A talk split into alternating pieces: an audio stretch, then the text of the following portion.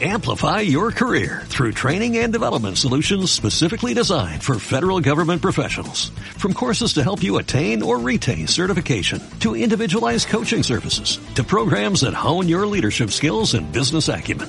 Management Concepts optimizes your professional development. Online, in person, individually, or groups. It's training that's measurably better. Learn more at managementconcepts.com. That's managementconcepts.com. New trends? Old challenges? Does the future look like it used to? This is a Santander Private Banking podcast, and we are back to the future.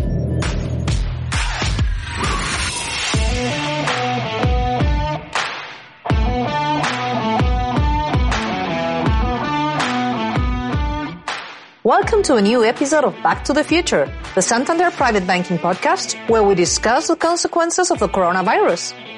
Today we are talking about the impact on our industry and our business. Our guest today is Alfonso Castillo, Head of International Private Banking. I'm sure he'll be able to clarify how the crisis has impacted the business so far, what solutions we are providing, and what an international player like us can be expected to contribute to rebuilding society for the future. Hi, Alfonso. It's a pleasure to be able to draw on your expertise in this area. My first question is, how do you think the crisis is going to impact our business in the next months? Are we ready to deal with the paradigm change that is supposedly coming? Uh, as you can all imagine, COVID-19 will have a profound effect on the way we deal with our clients. Uh, we all know that this is a relationship-driven business, and as such, the personal contact is extremely powerful. I would say that probably nothing can replace a good firm handshake. So far, we have been very successful in applying digital tools in order to continue serving our clients. But if we want to build new relationships, work on prospects, we'll have to leverage our teams on the ground even more. By this I mean collaboration has always been important for us, but now it's going to be crucial. And what about the industry in general? Is there any difference in how local and international players can address the situation? In some ways, this has leveled the playing field between local and international players because now we are all interacting with our clients remotely. And although this may seem to put us on equal footing with time, it will be a tremendous advantage for integrated players like us because having local reach in a situation where traveling will be severely disrupted may become a huge competitive advantage both for commercial and compliance reasons. Wow, that's very interesting. So, do you think the business economy will be structurally different? I mean, we all know that these are volatile times in the markets with a macroeconomic scenario that is not optimal.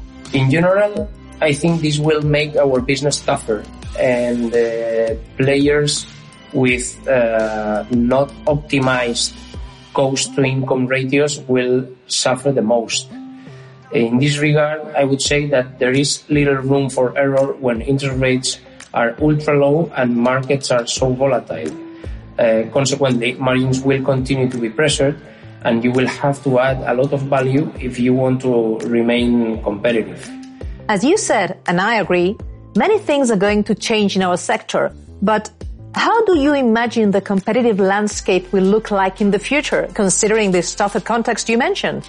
I would say that large integrated players are more likely to succeed. Uh, there is clearly a need for further concentration in our industry, and this might accelerate the trend as uh, players who, do, who do not have uh, the necessary scale may throw in the towel. Uh, because of this, we will be ready to seize any opportunities and to come out of this crisis stronger. Okay, that's good to know. Before finishing, tell us something about Santander Private Banking. Do you think that we can contribute to future reconstruction? In what way? I believe that we need to continue focusing on adapting to stay ahead of these exceptional circumstances. Uh, by doing so, we will contribute positively to the social and economic reconstruction of the countries and communities we serve. Definitely through our commitment to our clients and with the support of our employees, we can address and overcome the challenges that uh, might come up ahead.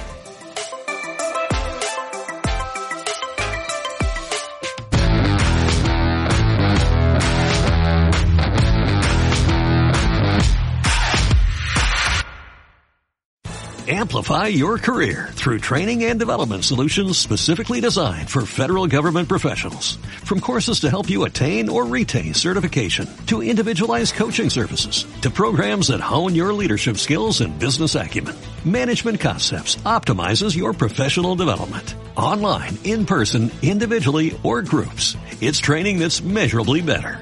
Learn more at managementconcepts.com. That's managementconcepts.com.